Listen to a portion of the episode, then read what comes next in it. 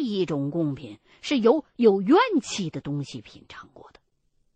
这种贡品人吃起来，口感当中会有酸楚感，通常也对人体无害，最多呢就是会闹肚子，像你这样的。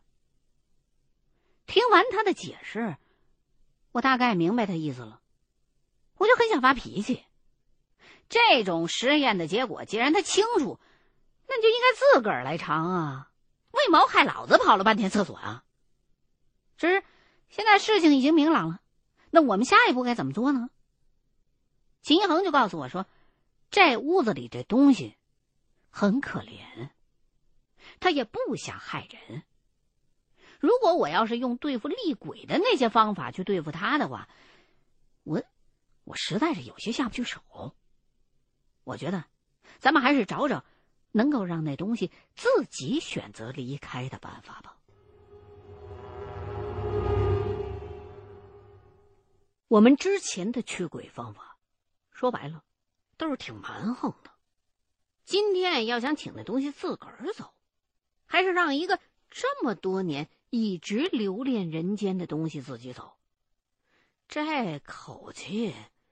未免就拖的有点太大了，可是没辙。既然秦一恒说了，我也只能服从。谁让我不懂行呢？我和他简单的商议了一下，决定从这个人是怎么死的入手。听那个老头讲，这东西应该就是他们家的祖先，所以解铃还需系铃人，只能去问问他们家人了。于是。我们两个就装成好奇，去问了这个家族还健在的几位老者。没成想，这些老爷子虽然都知道那个偏房闹鬼，可是谁也说不出来关于那个东西的一二三来。没办法，我们就只好又回来问那个带我们看宅子的老头。老头挠着脑袋想了半天。也就只能说出这个人应该是以前在朝廷上做官的。这种线索是毫无头绪啊！我和秦一恒就只能又留了两天，后来就都有打道回府的念头了。秦一恒还是不甘心，说：“实在不行的话，咱们还有一个最后的办法，可以试一试。”我就问他：“那你赶紧说呀！”你要还有办法的话，你就赶紧告诉我是什么呀？没成想，他就俩眼放光的瞅了我半天。一看他这种期待的眼神，我就不自禁的打了个寒颤。这肯定又是要拿我开刀啊！一问，还真让我猜着了。可是这回，似乎要比以前的任何一次。都麻烦。虽然秦一恒依然说的轻松，可是我吃过好几回亏了，我真不敢再信他了。何况他这回出的馊主意，居然是想让那个东西上我的身。他承诺再三，说这回保准没问题。我。想来想去，你咬咬牙，都是为了钱啊，豁出去了。行了，我就答应了。他一看我松了口，就做了一些准备。先是在这偏房的门外头挖了一个小土坑，然后竖了一条扁担在里边。幸好这主人家有一个，不然的话，这种东西还真不好找。然后啊。他又用一根黑线，在我的中指上绑了一小扣，线的另外一头，则拴在了这根扁担上。告诉我，说一会儿你就会失去知觉，但是如果你感觉到你中指上的这根线动了，就要努力的清醒过来。虽然我在你旁边，你不会有事可是呢，我也得事先提醒你。说白了，这就跟做手术之前医生让你签手术通知单一样。我坐在偏房的那张旧床上，一边听他的叨叨，一边心说：“他妈，你怎么不早说呀？现在已经上了贼船了，也只能是人为刀俎了。再说这秦一恒在屋子里边转了一圈，在地上用脚使劲的点了几个点，然后回手就把房门给关上了，点着了一根白蜡烛，放在了刚才他最后踩的那个点上，然后塞进我手里边一把鸡毛，告诉我说：“你醒过来的头一件事。”就是赶紧把这鸡毛往门外头扔，扔的越远越好。我就开始紧张，各种恐惧，心跳加速，又生怕动起来会把手指头上那根黑线给扯断了，只能是强打精神挺着。又过了一会儿，也不知道是不是心理作用，还真就感觉到了。身上发冷，止不住的打寒着，猛地就感觉到一个什么东西趴在了我的后背上。那一瞬间，我就失去了意识。说实话，我这辈子都没睡得这么香过。虽然之前我曾经臆想过，自己被鬼上身的时候究竟会发生什么。可是，直到秦一恒忽然大喝了一声，把我给拍醒的时候，我才发觉，这个过程其实完全没有留下任何的回忆。刚醒来的那一刻，我的意识还很模糊，身体乏软，很想接着往下睡，可是。齐恒连连的催促我赶紧把手里边那鸡毛丢出去，我这才爬起来，也顾不上仪态了，跌跌撞撞扑过去，把门给撞开，卯足了劲儿，一把把那鸡毛全都甩出去了。出乎意料的是，那一把鸡毛并没有向前方运动，而是呼啦一下子全都飞散了开来，扬的到处都是。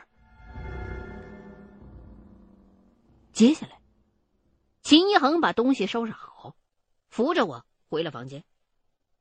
等我完全清醒、缓过神来之后，才向我解释了刚刚发生的一切。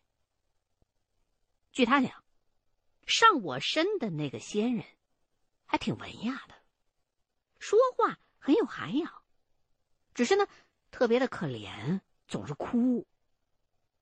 我心里话，我说呢。怎么这一醒来，感觉满脸都湿乎乎的呢？我就问他：“你之前的那些步骤有什么含义啊？”秦一恒就解释说：“中指是一个人阳气最重的位置，我事先用线绑住了你的中指，就是等于给你上了一保险。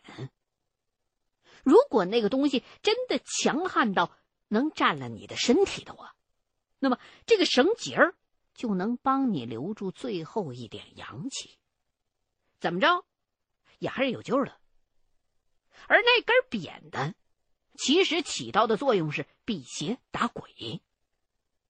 可能现代的城市人对这个并不了解，老一辈人讲，当时啊，农村的医疗水平很有限，又因为地广人稀，人气不重，所以呢，经常会发生诈尸的现象。那诈起的僵尸见人就抓挠咬掐，力大无比，谁都拦不住。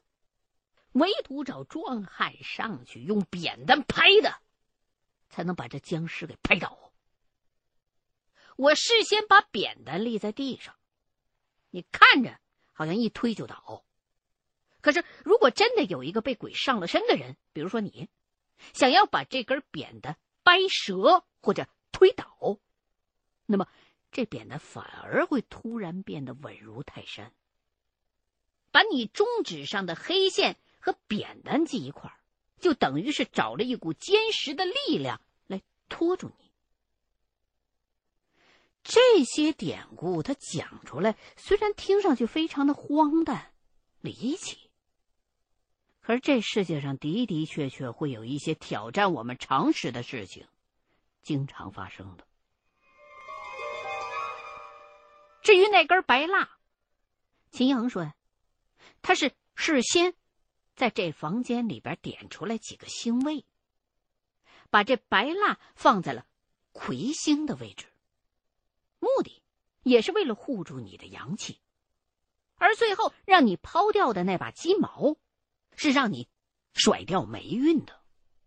虽然上你身的那个东西并不作恶，可是被上过身的普通人，轻会小病一场，重则会倒霉一整年。所以，我让你在醒来的那一瞬间，把这霉运给扔出去，就能够缓解你被上过身所带来的损耗。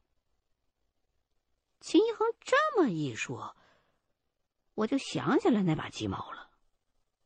的确是违背常理的，四散乱飞的。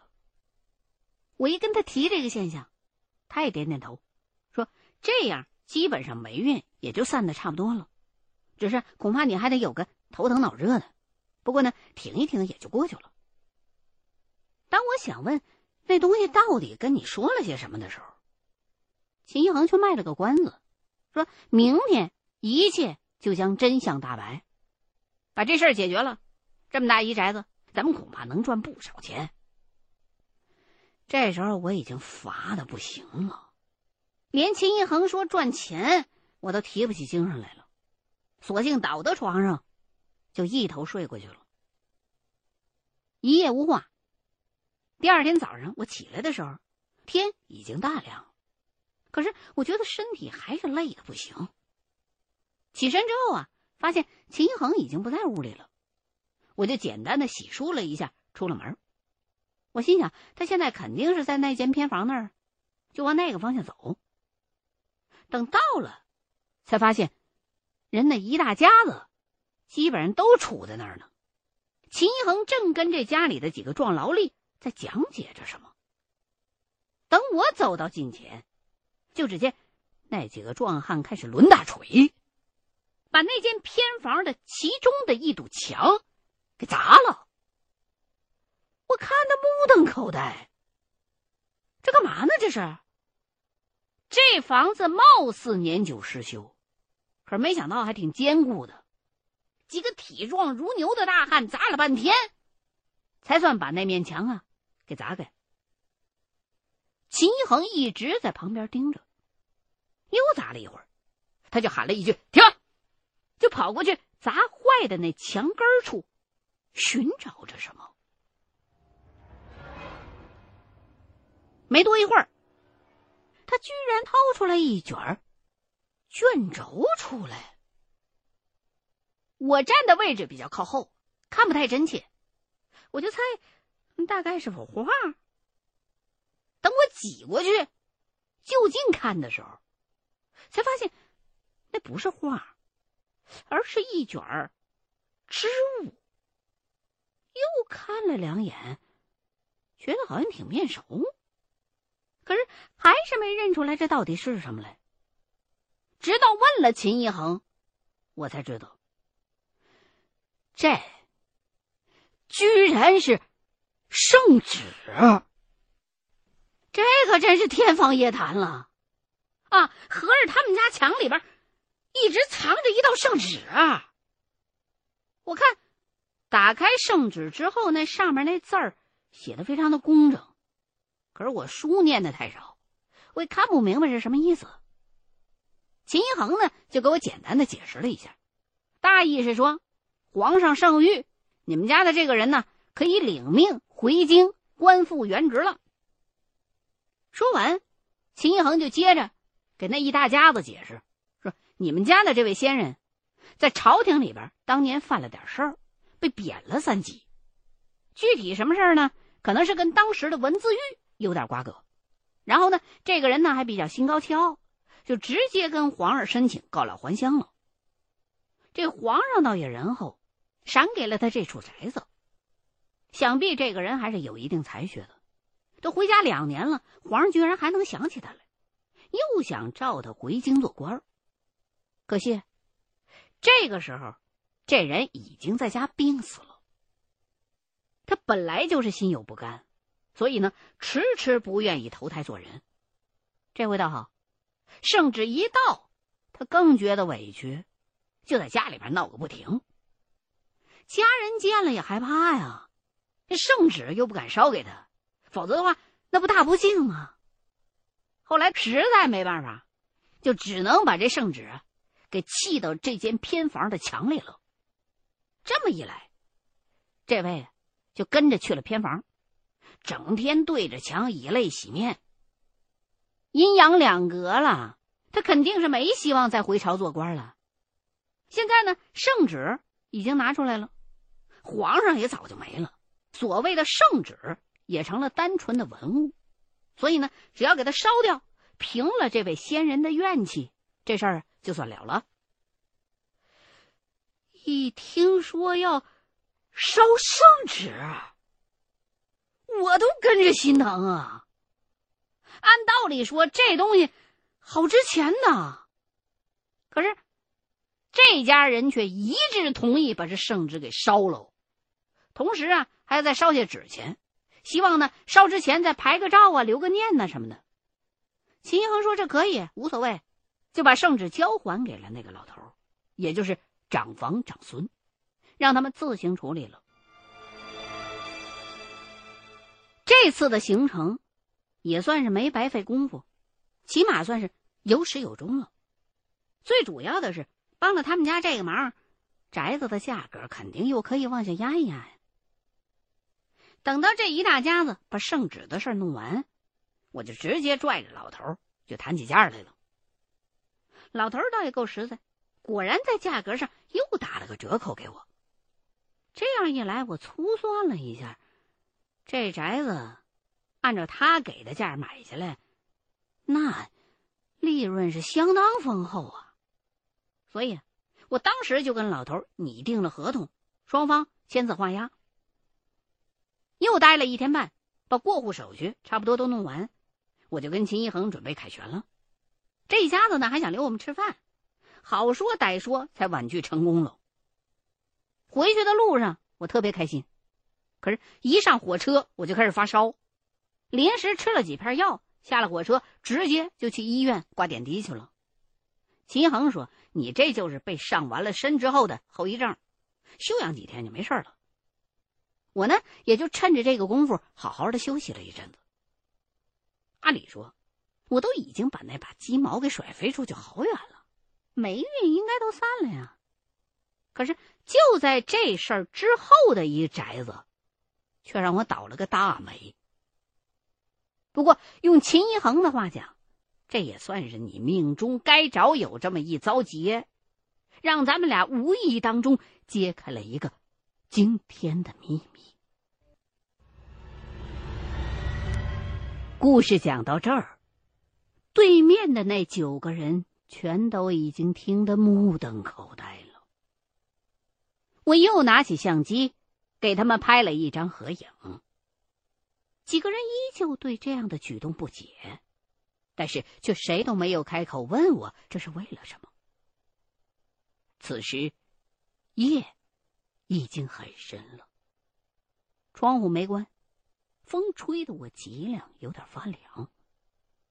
其实，外面的气温并不算低，只是刚刚闪光灯照亮对面那几个人的那一刹那。我好像看见了一些什么，可是，一细想，却又回想不出个大概来。我咬了咬舌头，让自己镇定下来。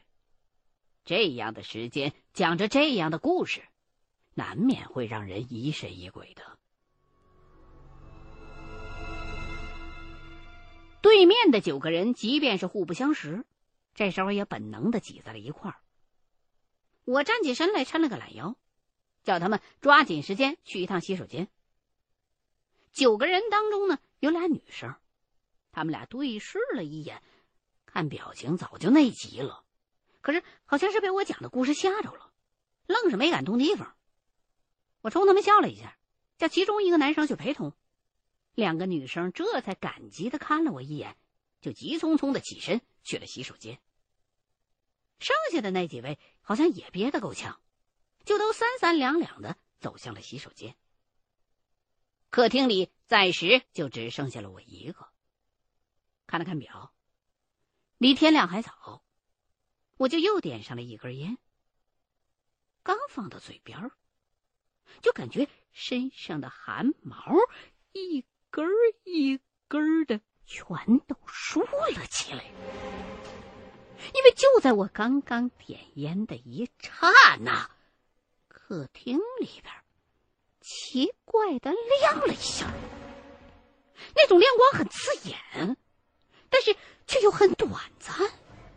我甚至都没来得及分辨这光是从哪个方向打过来的，但是可以肯定，这是相机闪光灯发出的光。